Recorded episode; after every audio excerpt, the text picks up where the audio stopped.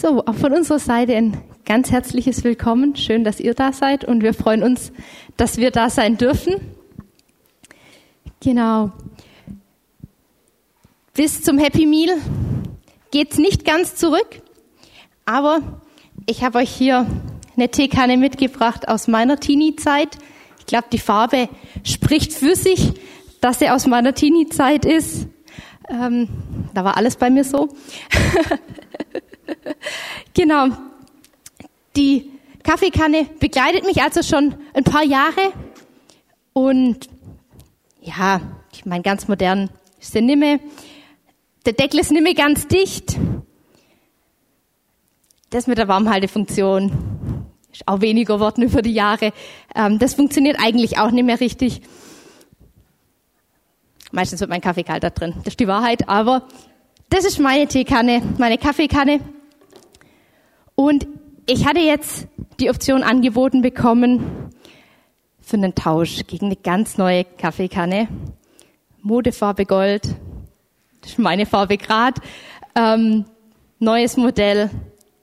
Hebender Deckel. Hält den Kaffee warm. Also top Kaffeekanne. Aber ich habe mich entschieden, ich behalte lieber meine grüne Kanne. Bisschen Klebeband, dann wackelt der Deckel nicht mehr so, ein bisschen Styropor außenrum, dann funktioniert es mit dem Warmhalten auch wieder. Und ja, dann bleiben wir bei der Kanne. Und genauso leben wir eigentlich ganz oft.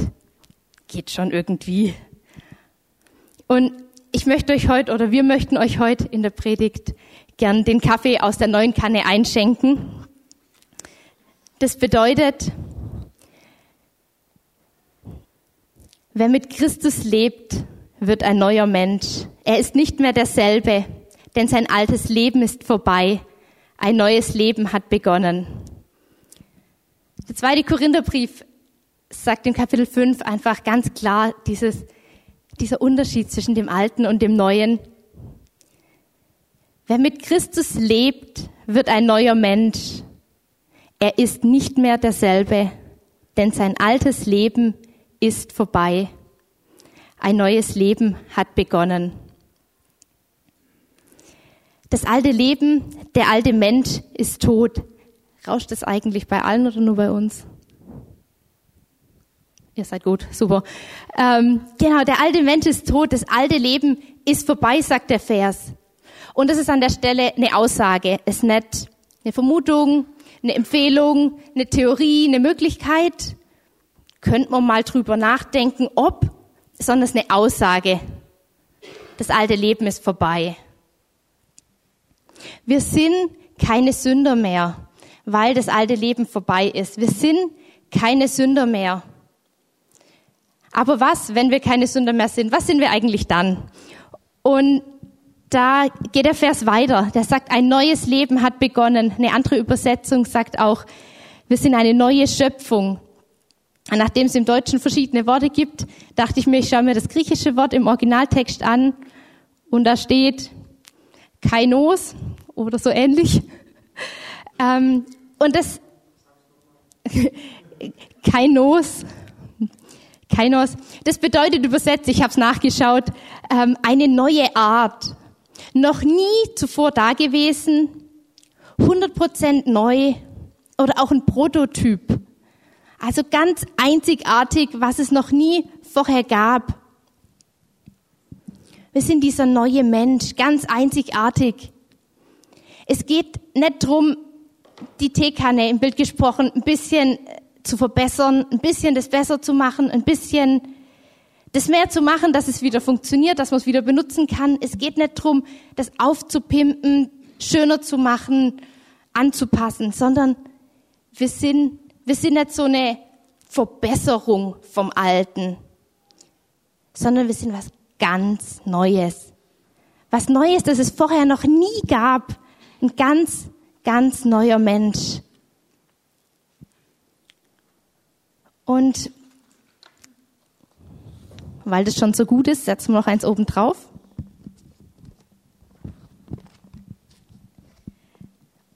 Drei Verse weiter heißt's, den, Also Jesus, den, der ohne jede Sünde war, hat Gott für uns zur Sünde gemacht, damit wir durch die Verbindung mit ihm die Gerechtigkeit bekommen, mit der wir vor Gott bestehen können.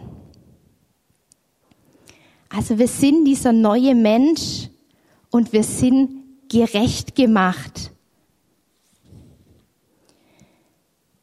Was heißt gerecht gemacht? Wie kam das dazu? Da steht, Jesus wurde zur Sünde gemacht. Und ich mache mal ein Beispiel. Wenn jemand klaut, wenn jemand stiehlt, wenn er was mitgehen lässt, dann ist es eine aktive Tat. Jemand tut etwas. Aber wenn ich sage, jemand ist ein Dieb, ist keine Tat, sondern das ist eine Beschreibung vom Wesen. Versteht ihr diesen Unterschied? Das eine, etwas zu klauen, ist eine aktive Tat. Ich tue etwas. Aber ein Dieb zu sein, hat was mit meinem Wesen zu tun, hat was damit zu tun, was die Person ist. Und da steht nicht, Jesus hat gesündigt, es war keine Tat, sondern da steht, Jesus wurde zur Sünde gemacht. Das hat was mit, mit dem Wesen zu tun, mit dem, mit dem Sein. Das ist dieser wie Dieb, eine Beschreibung, wie Dieb einen Menschen beschreibt. Und Jesus wurde am Kreuz zur Sünde gemacht, stellvertretend für uns. Und da kommen wir wieder auf diesen Tausch ich tausche, ich darf tauschen meine, meine Sünde, zu der Jesus wurde, gegen seine Gerechtigkeit. Es ist ein Einssein mit Jesus am Kreuz. Dieser neue Mensch ist eins mit Jesus. Das Wesen von dem neuen Mensch ist eins. Und um das nochmal so ein bisschen besser formulieren, habe ich euch ein Zitat mitgebracht von einem äh, unserer Lehrer aus äh, Reading. Ähm, der Mann kommt aus Japan, deswegen heißt er auch spannend. Und zwar heißt er Mike Maeshiro. Und er hat gesagt, ich übersetze es gleich, Nothing can come closer to you than him. Nichts kann näher an dich rankommen als Jesus dir schon nahe ist. Da geht nicht mehr mal ein Blatt Papier rein, sondern das ist eine, das ist eine Einheit, das, das gehört zusammen, das ist ganz eins. Durch das, dass Jesus am Kreuz zur Sünde gemacht wurde und uns diese Option gibt für den Tausch, können wir als der neue Mensch, sind wir ganz in Einheit. Wir sind ganz eins mit Jesus und ich tausche meine Sünde gegen seine Gerechtigkeit. Das ist ein, das ist ein Identitätstausch. Es ist nicht, er tut das für mich, ich tue dieses, sondern mein Wesen gegen sein Wesen. Und wir sind gerecht gemacht. Das ist eine Identität. Aber jetzt habe ich viel über Gerechtigkeit gesprochen. Was ist, was ist eigentlich Gerechtigkeit? Und ich möchte erst mal sagen, was ist es nett oder Gerechtigkeit bedeutet, wir sind ohne Schuld. Wir sind ohne Fehler. Und gerecht gemacht zu sein bedeutet auch, wir sind ohne unsere dunkle Vergangenheit. Ohne das Negative, das mal war. Gerecht bedeutet weiß, rein, sauber, perfekt gemacht, passend zu Gott. Wir sind neue Menschen. Wir sind diese neue Schöpfung. Wir sind gerecht gemacht. Und es bedeutet, es gibt nichts mehr, was es von Gott trennt. Alles, was mal getrennt hat, ist alt, ist vorbei, ist Schwarz-Weiß-Fernsehen, ist Happy Meal, es ist vorbei. Weil Jesus hat den Preis gezahlt am Kreuz für das Neue, dass wir da voll drinstehen dürfen in dem Neuen. Und im ersten Korintherbrief bestätigt das Paulus auch nochmal an, an die Korinther und sagt, ähm, denn Christus ist unsere Gerechtigkeit. Durch Christus gehören wir zu Gottes heiligem Volk und durch Christus sind wir erlöst. Da, genau das, was, was Lena gerade angesprochen hat, diese zwei Punkte. Unser, wir sind erlöst, befreit von unserem sündigen alten Ich und Christus ist unsere Gerechtigkeit.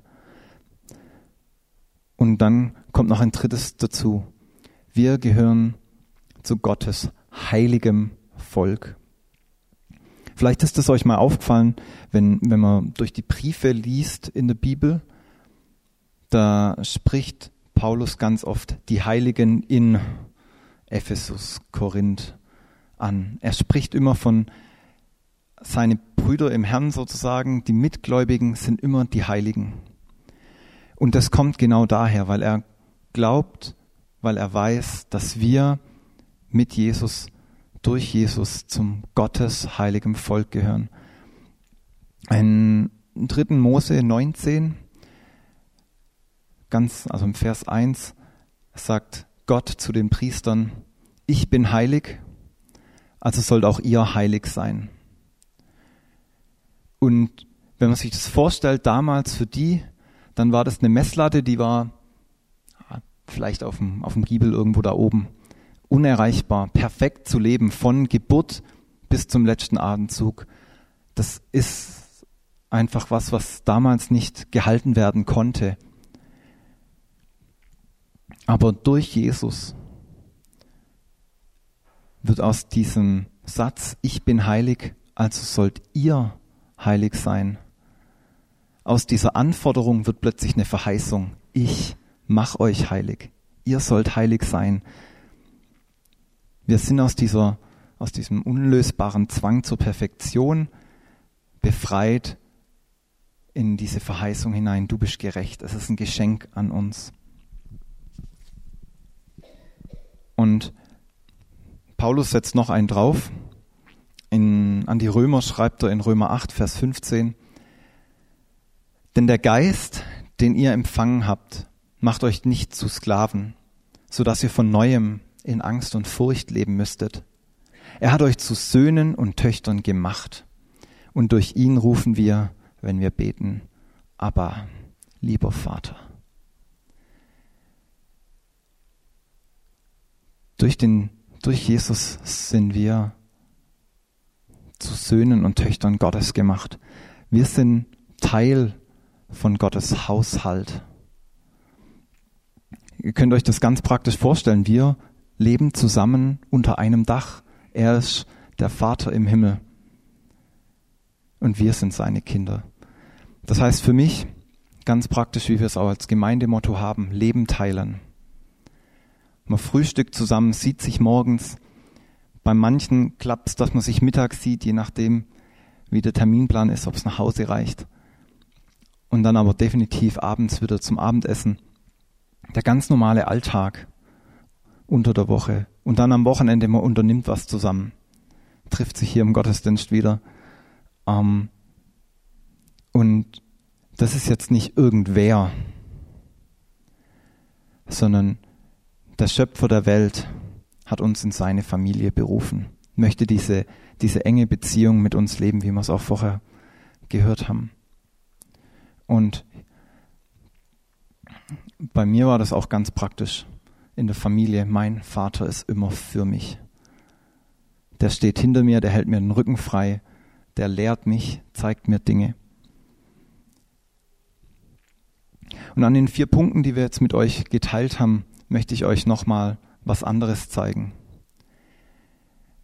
Und zwar sagt Paulus an die Korinther da am Anfang, was Lena gelesen hat. Ähm, der, der, der in Jesus glaubt, ist eine neue Schöpfung. Er ist ein neuer Mensch. Durch Christus bekommen wir Gerechtigkeit. Wir gehören zu Gottes heiligem Volk. Und dann am Schluss, er hat uns zu Söhnen und Töchtern gemacht. Alle diese Sätze beschreiben entweder einen Ist-Zustand, also rein in der grammatikalischen Sprache, da ist, wir sind gerecht. Wir sind Teil des Gottes, des Volkes Gottes, des heiligen Volkes. Und in Römer 8 ist es sogar eine abgeschlossene Handlung. Er hat uns zu Söhnen und Töchtern gemacht. Das ist vollbracht. Ich möchte euch heute Morgen, glaube ich, ein, ein, einfach dieses weitergeben, das, was Jesus gesagt hat am Kreuz, sein letzter Satz. Es ist vollbracht. Der hat eine Tiefe, wenn wir diese Beschreibungen, die wir jetzt gehört haben heute Morgen schon anschauen. Das ist unglaublich, weil es ist vollbracht, es ist vorbei, da gibt es nichts mehr zu tun. Und ich weiß nicht, wie es euch geht, wenn ich sage, hier vorne stehend, ich gehöre zu Gottes heiligem Volk. Dann habe ich von diesem Wort heilig einen ziemlich hohen Anspruch. Und ich sehe in meinem Leben, dass es da eine Diskrepanz gibt. Ich, ich, da, da kämpft was in mir. Darf ich das über mich sagen? Aber ich möchte euch an einem Beispiel verdeutlichen, dass man das so sagen darf. Ähm, wenn man einen kleinen Apfel, Apfelkern anguckt und den dann sät, weil man würde den gern säen und dann in, in den Garten pflanzen. Dann tut man es in so ein kleines Töpfchen und dann kommen nach ich weiß es ehrlich gesagt gar nicht nach welcher Zeit, aber wahrscheinlich nach zwei bis vier Wochen irgendwo wird ein Keimling kommen. Wenn wir jetzt irgendjemandem, zum Beispiel dem ähm, Botaniker unseres Vertrauens, dieses Pflänzchen zeigen, wenn der gut ist, dann sagt er, das ist ein Apfelbaum. Das sieht er an der Plattform und weiß, das ist ein Apfelbaum.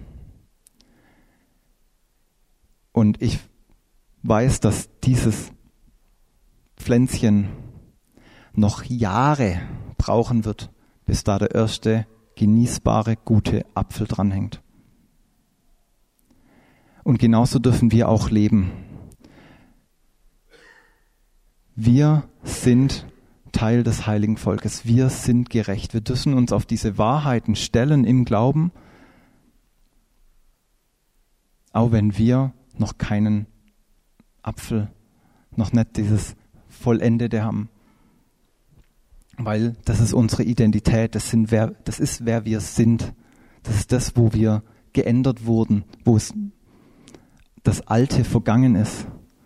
Die alte Teekanne, Kaffeekanne ist verschwunden. Sie gibt es nicht mehr. Und wir sind was ganz, ganz Neues. Und wir dürfen da noch einen Schritt weitergehen und dann einfach, so wie Jesus dann seinen Jüngern das Gebet gelehrt hat, wie im Himmel, so auf Erden, dürfen wir einfach, tatsächlich einfach beten, dass das, wie Jesus sagt, dass es im Himmel ist, dass wir Teil seines heiligen Volkes sind, dass wir gerecht sind, dass wir neue Menschen sind, dass wir seine Söhne und Töchter sind, dürfen wir das einfach beten. Jesus, zeig mir, wie im Himmel, so auf Erden, zeig das in mir. Genau, ich möchte noch mal kurz zusammenfassen an der Stelle. Wie, wie sieht Gott mich? Was haben wir gesagt? Wir haben gesagt, wir sind ein neuer Mensch. Wir sind gerecht gemacht. Wir sind heilig. Wir sind Gottes heiliges Volk. Und wir sind seine Söhne, seine Töchter. Und wie kommen wir da jetzt hin? Wir haben schon ein bisschen angerissen und ich bin wirklich dankbar, dass ich jetzt nicht hier stehen muss und sage, so Leute, zieht eure festen Schuhe an, krempelt eure Ärmel hoch. Jetzt müssen wir richtig rangehen. Jetzt müssen wir richtig anpacken, dass wir irgendwie da reinkommen in diese, was, wie Gott uns sieht, dass wir da irgendwie, ich habe gute Nachricht für euch, könnt ganz entspannt sitzen bleiben. Direkt der nächste Vers, nachdem da steht, wir sind eine neue Schöpfung, das neue Leben hat begonnen. Da steht, das alles, also wirklich alles, das alles ist Gottes Werk. ich bin nicht aktiv, sondern er, um in diese Identität reinzukommen, von der wir sprechen. Das ist Gottes Job. Er hat Jesus auf diese Erde gesandt, stellvertretend für uns am Kreuz zu sterben. Er hat bezahlt. Und wir wissen das so oft. Wir wissen das auf dem Kopf und wir wissen, wir wissen so vieles, aber so oft ist dieses, wie, wie komme ich da rein? Es ist sein Job, es ist Gottes Job. Ich muss da nichts dazu beitragen. Du bist nicht mehr ein Sünder, der irgendwie jetzt so obendrauf wie so ein Sahnehäubchen die Gerechtigkeit mit sich rumträgt. Oder irgendwie der neue Mensch so ein, ein Aufpimpen vom Alten ist. Es ist wirklich was ganz, ganz Neues. Und ich möchte euch ermutigen, hört auf, diese alte Teekanne zu suchen. Hört auf, immer zu schauen, wie war, aber damals oder irgendwie kann ich das noch nicht ganz sehen. Das ist, das ist ein Fakt, dass er uns neu gemacht hat. Er hat am Kreuz bezahlt dafür. Und wir dürfen da ganz reintreten. Die Bibel sagt das ganz hart. Du bist tot. Du wirst dich nicht mehr finden. Das Alte ist vorbei. Die Kanne ist weg. Und du bist eins mit Jesus. Dieser neue Mensch ist eins, ganz in Einheit mit Jesus. Das ist der neue Zustand. Wir müssen nicht, so wie Lena das vorhin angedeutet hat, jetzt die alte Kanne reparieren. Weil die alte Kanne gibt es nicht mehr. Wir können da nicht die Isolierung, den Deckel, das Aussehen, weil Gott hat da einen besseren Weg. Wir haben das letzte Woche vom Sigi auch gehört wo er gesagt über diese, dieses Zurückkehren zur ersten Liebe geredet hat. Zu, zurückkehren zu der Liebe, die Gott für dich hat. Diese, diese Liebesbegegnung, das ist Gottes Weg, uns, uns da auch von einem inneren Sein zu einem äußeren Tun zu verändern. Seine Kraft. In 2. Korinther 3, Vers 18 steht es so, ja, wir alle sehen mit unverhülltem Gesicht die Herrlichkeit des Herrn. Wir sehen sie wie in einem Spiegel. Und indem wir das Ebenbild des Herrn anschauen, wird unser ganzes Wesen so umgestaltet, dass wir ihm immer ähnlicher werden und immer mehr Anteil an seiner Herrlichkeit bekommen. Diese Umgestaltung ist das Werk des Herrn. Sie ist das Werk seines Geistes. Dieses Leben teilen mit Jesus, seiner Liebe begegnen, ihm begegnen, ihn anschauen, mit ihm Gemeinschaft haben, das bringt die Veränderung. Wir brauchen nichts dazu zu tun. In Römer 12, 2. Bin gleich da. Es geht daheim ohne Mikro in der Hand irgendwie besser. Ähm, in Römer 2, äh, 12, Vers 2 steht, richtet euch nicht länger nach den Maßstäben dieser Welt, sondern lernt in einer neuen Weise zu denken, damit ihr verändert werdet. Wenn wir praktisch uns damit beschäftigen, was Jesus über uns sagt, wenn es geht in die gleiche Richtung wie der vorherige Vers, wenn wir uns da einfach drauf einlassen, es als unsere Identität annehmen, dann wird sich was in unserem Leben verändern. Ich, ich möchte es ganz praktisch machen, wenn, wenn wir zum Beispiel jetzt nächste Woche ähm, an einem Punkt der Woche einfach mit Angst zu kämpfen haben, dass wir zum Beispiel irgendein irgendwie uns jetzt falsch verhalten, irgendjemanden enttäuschen, vielleicht Angst haben, nicht genug zu leisten. Dann dürfen wir uns auf diesen Vers stellen, den ich vorhin vorgelesen habe. Denn der Geist, den du, den ich empfangen habe, der macht uns nicht zu Sklaven, sodass wir wieder in Angst oder Furcht leben müssten, irgendwas falsch tun zu können, sondern er hat uns zu Söhnen und Töchtern gemacht und wir dürfen ihm begegnen und sagen, aber lieber Vater. Das ist dieses sich von Gottes Liebe verändern lassen. Das, was uns versucht runterzuziehen, hinter uns zu lassen. Das ist das Kreuz, an dem Jesus gestorben ist. Für dich und für mich. Das ist es, wenn Jesus sagt, es ist vollbracht.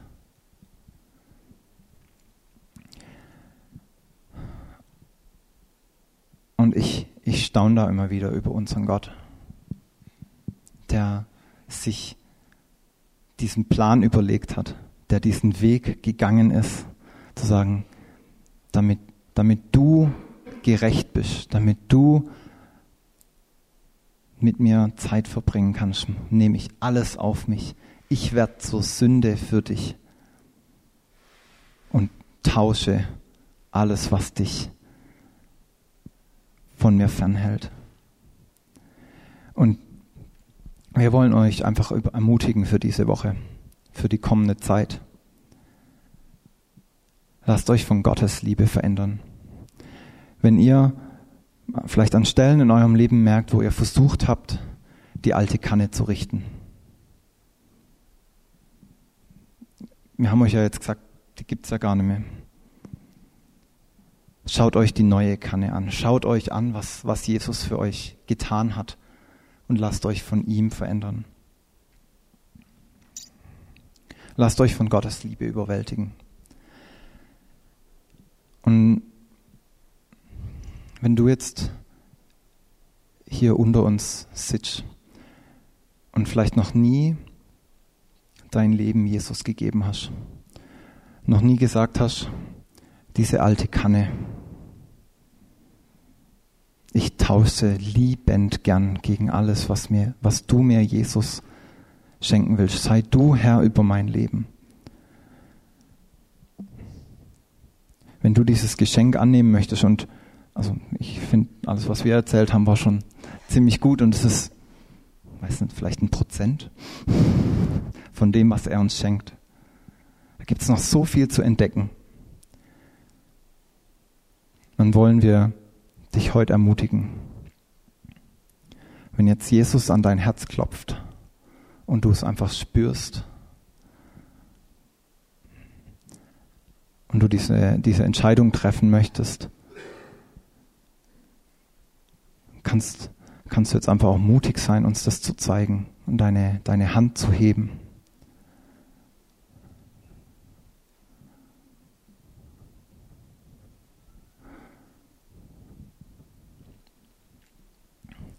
Du kannst jemanden, der dich eingeladen, mitgenommen oder den du hier kennst, einfach fragen, wie, wie, hilf mir. Und wir wollen einfach gern für dich da sein, mit dir diesen Weg gehen, dieses neue Leben zu beobachten, zu kennenzulernen.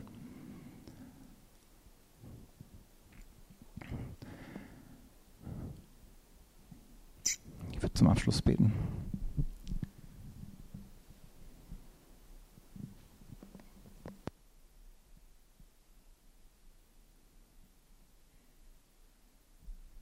Heiliger Geist, wir danken dir. Wir danken dir für alles, was du in uns tust. Und wir bitten dich heute Morgen, dass du uns hilfst zu erkennen, wo wir an der alten Kanne festhalten. Und wir bitten dich, dass du uns führst in, in das Leben hinein, das du uns gegeben hast. Wir danken dir, dass du gut bist, dass du wunderbar bist dass es nichts Besseres gibt, als mit dir zu leben. Wir, ja, wir segnen jetzt einfach unser Entdecken, unser Dich kennenlernen, unser Begreifen, was du von uns denkst, womit du uns beschenkt hast. In Jesu Namen. Amen.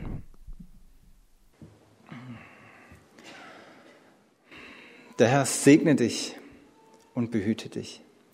Der Herr lasse sein Angesicht leuchten über dir und sei dir gnädig. Der Herr hebe sein Angesicht auf dich und gebe dir seinen wunderbaren Frieden. So gehe hin, gesegneter des Herrn. Amen.